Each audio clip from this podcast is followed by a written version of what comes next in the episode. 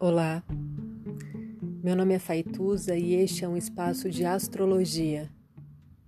Eu trago aqui a leitura do céu do dia, horóscopos como linguagem, tradução, preparo para o que virá, crítica e alguma poesia. Horóscopo entregue ao corpo, boca, língua, voz de uma convidada ou convidado especial.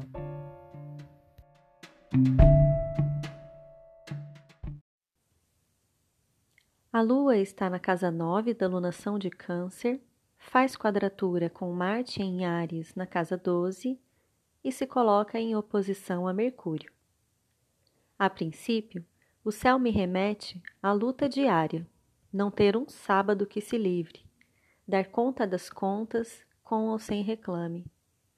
Se há algo mesmo a ser dito, diga mas fique atenta a velhos ditados e como são colocados. Como o trabalho liberta, no portão de Auschwitz, letreiro montado pelos próprios prisioneiros. Como antes só do que mal acompanhada, usado para assentar o medo da solidão. Há responsabilidade sobre o dito e o interdito. Há responsabilidade pelo apreendido. Há assim na terra como no céu, muitas leituras. Como se lê um longo suspiro?